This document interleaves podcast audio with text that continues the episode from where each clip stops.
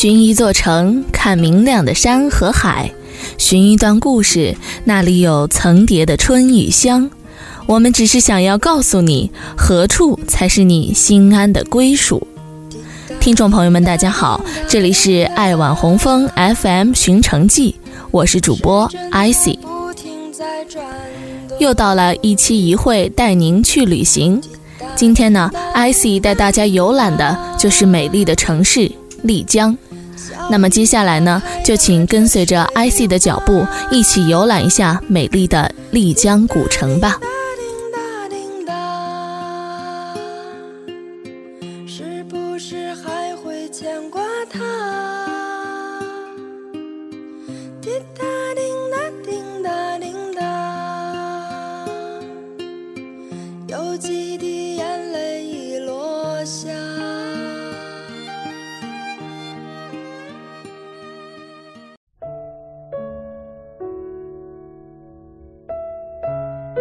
昆明至丽江必经大理，也许大理是一座古城的缘故，旅游者大都会途经此地游览一番，参观三河塔、洱海等风景名胜。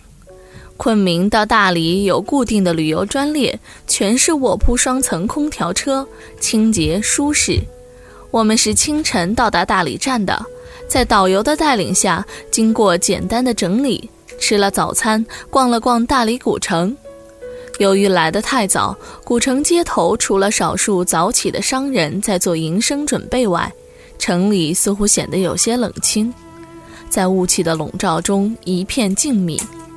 大家好像略有些疲倦，也为赶时间，无缘游览三河塔、洱海，只是匆忙地参观了大理古城楼，马上驱车向丽江进发。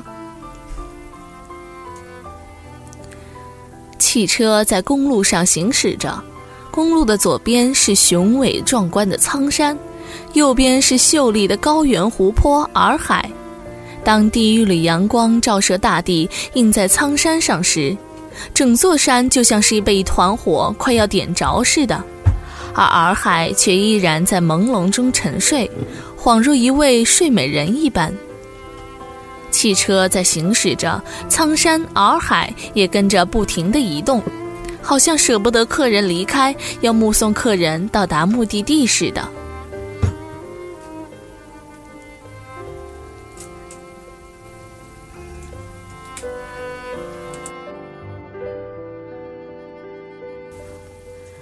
朝着丽江的方向行驶，海拔不断的升高，天变得越发的清澈，越是蔚蓝。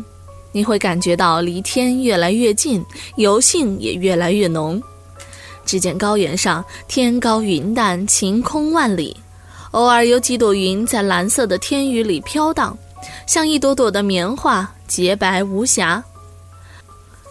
从车厢往外边看，山上的、路边的树不停地向后流动，直到无法看见。蓝天白云和一栋栋极具特色的民宅，组成了一幅雄美壮观的高原画面。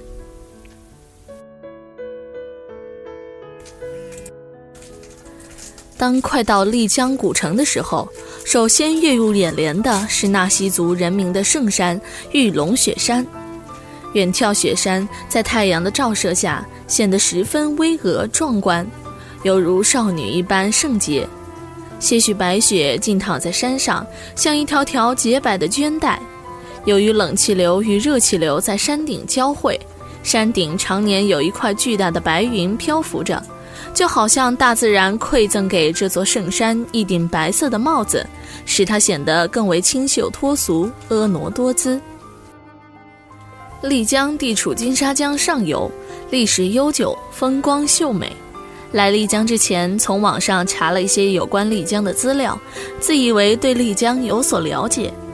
亲近丽江，目睹它的美丽、古朴与优雅，体验它的热闹与繁华，竟然多了些感怀，也由此感叹：公元一九九六年那场地震引起世人对它的关注，让丽江的魅力展现于世人面前。也许这是灾难带给这座古城最大的幸运。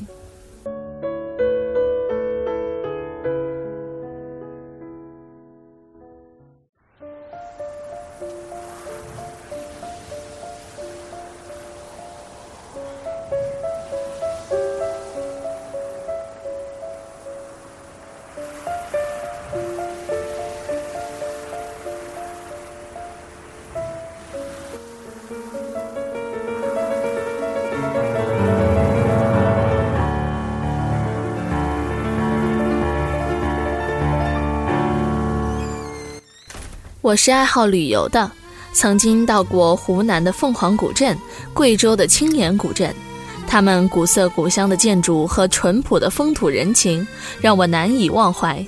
可当我亲历丽江古镇时，有一种顿时肃然起敬的感觉。它规模之大，保存之完好，是我去过的古镇无法相比的。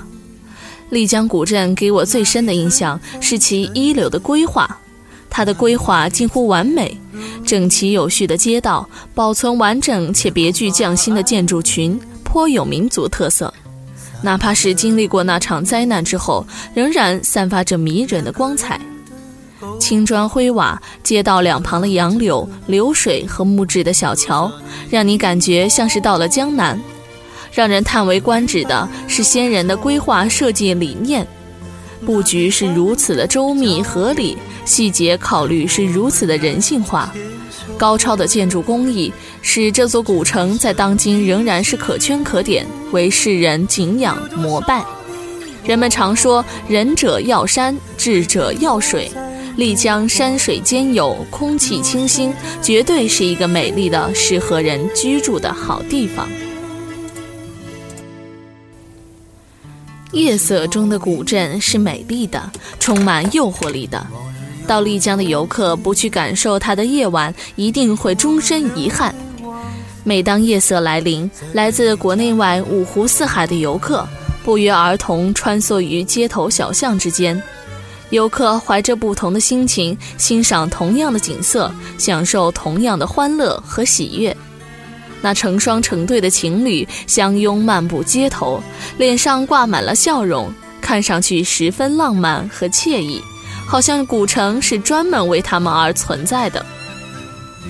古城的小溪穿梭其间，溪水流淌，灯光倒映在溪水里，散发着迷人的色彩。小溪两边全是酒吧、咖啡馆和茶馆，门口挂满了各式各样的红灯笼。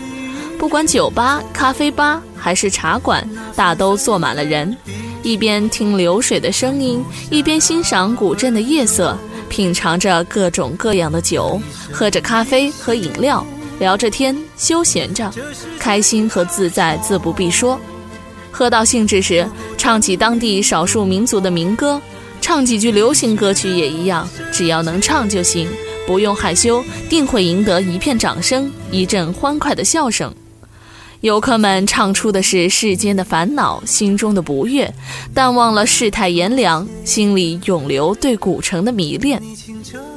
我想，只要去过丽江古城的人，不由得就会有一种想故地重游的期待。但愿这种期待早一点到来。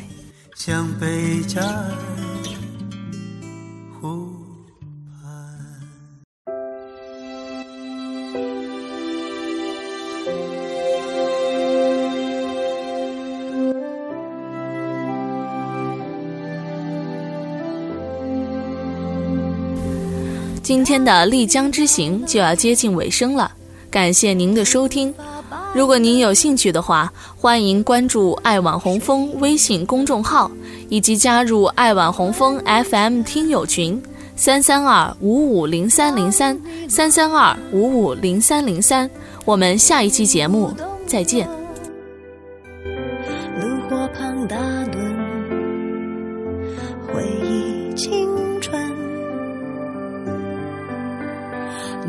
多少人曾爱你青春欢畅的时辰，爱慕你的美丽，假意或真心。只有一个人还爱你虔诚的灵魂，